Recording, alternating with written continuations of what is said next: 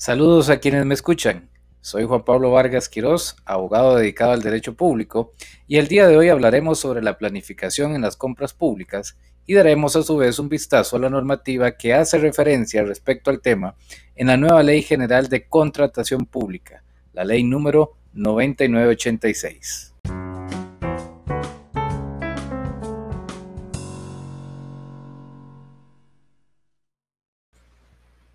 Partamos de lo más básico. ¿Qué es la planeación? Haciendo mías las palabras del licenciado Bernal Monge Pacheco, podemos decir, en términos sencillos, que la planeación es poner en claro los objetivos que se pretenden para luego determinar a través de cuáles acciones habrán de realizarse, definiendo a su vez quién las realiza, cuándo las realiza, mediante qué métodos las lleva a cabo y a qué costo a efectos de alcanzar las metas deseadas.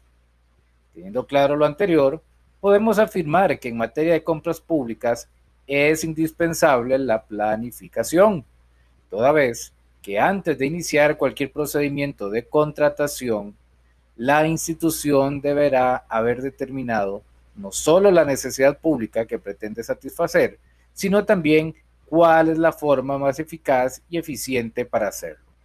Bajo esa inteligencia, la decisión de llevar a cabo un procedimiento de compras públicas debe de estar debidamente justificada en los planes a largo y mediano plazo de la entidad, el Plan Nacional de Desarrollo, el Plan Anual Operativo, el presupuesto y el programa de adquisiciones. A pesar de la importancia que tiene entonces la planificación en las compras públicas, lo cierto del caso es que la mayoría de los entes que conforman la administración pública carecen de una cultura institucional de planificación. Así lo hizo ver la propia Contraloría General de la República en su memoria anual del año 2008, advirtiendo respecto de las pérdidas millonarias de fondos públicos, ya sea por el abandono de los contratos en fase de selección del contratista o incluso durante la ejecución contractual como consecuencia de la ausencia de planificación en algunos casos y en otras de una planificación totalmente deficiente. Y es que el problema no radica únicamente en los gastos que se producen por millonarias indemnizaciones, sino que lleva aparejado el problema que al subsistir la necesidad pública de la adquisición de una obra, un bien o un servicio determinado, se vuelve imperiosa la necesidad de iniciar un nuevo proceso de compras para satisfacer tal necesidad. En otras muchas ocasiones suele suceder que si bien la administración recibe los bienes o servicios contratados, aquellos no resuelven la necesidad, ya sea porque en realidad no era lo que necesitaban, o bien porque el equipo o el bien que se requería perdió vigencia tecnológica, con lo cual se incurre en un despilfarro de fondos públicos por no haber planificado de forma adecuada. En el año 2009, la Contraloría General de la República, mediante informe número de FOE-ED-IF-82-2009, explicó algunos aspectos a tomar en cuenta para la gestión de adquisiciones en el sector público. Primero refirió a la planificación estratégica es decir, aquel documento mediante el cual la institución pública describe cómo utilizará sus fortalezas para aprovechar las oportunidades, minimizar el impacto de las amenazas, responder a cambios en el entorno y fortalecer aspectos críticos de las operaciones. El documento debe consignar entonces qué es lo que la organización debería estar haciendo y cómo hará para lograrlo. Segundo, se hace mención a la gestión del portafolio de proyectos. Es decir, para cumplir con la estrategia fijada se pueden optar por diversos proyectos, mismos que deben ser cuidadosamente analizados, seleccionados y ejecutados de forma eficiente para posteriormente ser evaluados y así determinar si se lograron o no los beneficios que se esperaban. El tercer aspecto a tener en cuenta es la gestión de activos organizacionales. Esto es, que cada institución pública debe reconocer la naturaleza estratégica de aquellos equipos, herramientas, edificios, vehículos, tecnología que considere esenciales porque producen los principales beneficios para satisfacer las metas operativas de la organización.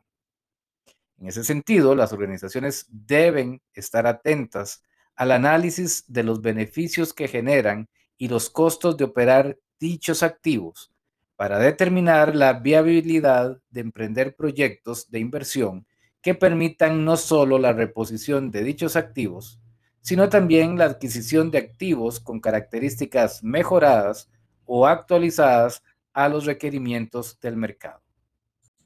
A pesar de que los aspectos comentados han sido de conocimiento de la Administración Pública en virtud de informes especiales u oficios emitidos por la propia Contraloría General de la República,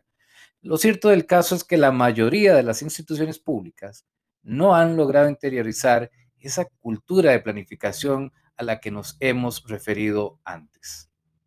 En efecto, si revisamos la exposición de motivos del proyecto de lo que hoy es la nueva Ley General de Contratación Pública, podremos advertir que se señala que la aún vigente Ley de Contratación Administrativa se encuentra desfasada y que además es ayuna de normativa que parta de una adecuada planificación una optimización de los recursos disponibles y la utilización de procedimientos céleres que permitan a la administración responder oportunamente a los requerimientos actuales. Bajo ese contexto es que la nueva Ley General de Contratación Pública ha apostado por introducir una mejora sustancial en la planificación y las etapas previas que establecen los cimientos en los que se construye cada contratación, proyectando que a partir de una construcción sólida de las bases sobre las que se cimientan los procedimientos de contratación, resulta ser más probable alcanzar los objetivos planteados. Así las cosas, el primer numeral al que debemos hacer referencia de la nueva Ley General de Contratación Pública es al artículo 31, titulado precisamente Planificación y alertas tempranas. La norma, en primer término, hace referencia al deber que tiene la Administración de definir sus requerimientos durante un periodo específico de tiempo, para así garantizar la provisión oportuna de bienes, obras y servicios para el cumplimiento de sus objetivos institucionales. Se exige, además, que en el primer mes de cada periodo presupuestario la administración dé a conocer el programa de adquisiciones proyectado en el sistema digital unificado. Lo anterior no implica compromiso alguno de contratar, es simplemente un carácter informativo. Una novedad interesante es el tema de las alertas tempranas. Las alertas tempranas han sido identificadas como una de las buenas prácticas utilizadas en el País Vasco, con el fin de otorgar a los oferentes conocimiento previo de los procedimientos de compra para que, con la debida antelación, puedan ir preparando sus ofertas. Son entonces avisos mediante los cuales se comunica la intención de la administración de efectuar un procedimiento de compra antes de que se ponga a disposición el pliego de condiciones, sin que ello implique, de ninguna forma, un compromiso de parte de la Administración a tramitar el procedimiento de contratación. Asimismo, es importante indicar que la División de Contratación Administrativa de la Contraloría General de la República en el oficio 00546 del 16 de enero del 2020, el TCA 0168, ha entendido que también estas alertas tempranas juegan un rol importantísimo para potenciar la rendición de cuentas y el control ciudadano sobre las compras públicas, toda vez que a través de ellas la ciudadanía podrá conocer las adquisiciones y obras que impactan el interés general. En el artículo 37, que refiere a la decisión inicial, también se hace mención de temas de planificación. En efecto, este artículo indica que cuando se realicen nuevos proyectos que deban tramitarse como una licitación mayor, según los umbrales establecidos en el Ordinal 36 de la propia ley, debe hacerse siempre referencia a su vinculación con el cumplimiento del Plan Nacional de Desarrollo, el Plan Nacional de Inversión Pública, los planes estratégicos sectoriales o con la planificación institucional, así como con el Plan Nacional de Compra Pública. El numeral 72 refiere a los contratos de obra pública, el numeral 74 al contrato de suministro de bienes, y en ambos, con idéntica redacción, se establece que no podrá iniciarse el procedimiento de contratación si no se cuenta con la aprobación del responsable designado para la etapa de planificación, donde se indique que la misma fue realizada de forma completa y satisfactoria. La ley viene también a designar a ciertos órganos como responsables del proceso de planificación nacional y compras públicas. Estos órganos son la Dirección de Contratación Pública del Ministerio de Hacienda, artículo 129 de la ley, y la Autoridad de Contratación Pública, artículo 128, a los cuales haremos de seguido una breve referencia. La Dirección de Contratación Pública del Ministerio de Hacienda es un órgano ejecutor de la Autoridad de Contratación Pública con capacidad técnica consultiva en materia de contratación pública la cual será vinculante para la Administración Central. Es importante indicar además que si una administración descentralizada consulta a la dirección, solo podrá separarse del criterio dictado mediante un acto administrativo debidamente motivado. Volviendo al tema de la planificación, a este órgano le corresponde elaborar y proponer a la autoridad de contratación pública el Plan Nacional de Compras Públicas y sus ajustes. Además, el establecer indicadores comparativos de desempeño que permitan verificar el cumplimiento del Plan Nacional de Compras Públicas o planes institucionales. Finalmente, tiene como competencia el estandarizar y poner a disposición de la Administración las plantillas necesarias para la planificación de las adquisiciones, de pliegos de condiciones, de contratos modelo y para monitorear la debida ejecución de los contratos. Por su parte, la Autoridad de Contratación Pública es un órgano colegiado conformado por el ministro de Hacienda, quien lo preside, el ministro de Planificación Nacional y Política y el ministro de Ciencia, Tecnología y Telecomunicaciones, y que opera como rector en materia de contratación para toda la administración pública.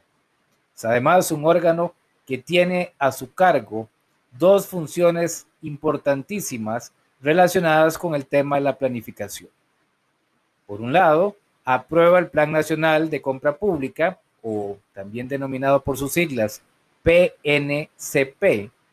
que realiza la Dirección de Contratación Pública y que tiene un RIGE de seis años y al que, obviamente, se le podrán hacer ajustes anuales. Y por otro, propone directrices al Ejecutivo para establecer la vinculación entre el plan de compras y el presupuesto con el plan nacional y los planes institucionales según corresponda. Para ir concluyendo, queremos indicar que no debemos perder de vista que los contratos administrativos son tan solo una herramienta o un instrumento por medio de los cuales se materializa la ejecución de la planificación y del presupuesto institucional, logrando con ello cumplir los fines del Estado. Si no interiorizamos lo anterior, por más normativa que intente apostar por la planificación integral como bastión fundamental de la actividad de compras públicas, no será posible crear esa cultura institucional a la que hemos venido haciendo referencia y que es vital para que cada administración pública alcance los objetivos que se plantea en los procesos de compra. ¿Es la normativa que establece la nueva Ley General de Contratación Pública suficiente para generar en las entidades públicas ese cambio que se requiere? Nos parece que resulta demasiado prematuro dar respuesta a este punto. Máxime que aún falta por emitirse el reglamento a la Ley General de Contratación Pública que podría venir a desarrollar más puntualmente algunos temas relacionados con el proceso de planificación. Lo que sí podemos vaticinar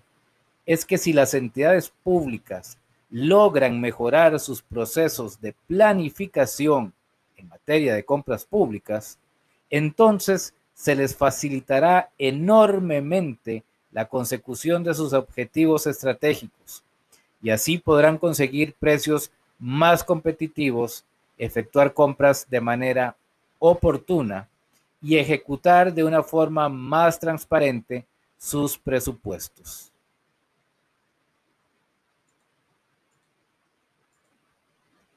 Les agradezco la atención brindada y los invito a seguir en Twitter temas de derecho público CR, donde compartimos podcasts, noticias, sentencias, dictámenes, opiniones e información general relacionada con el derecho público. Hasta la próxima.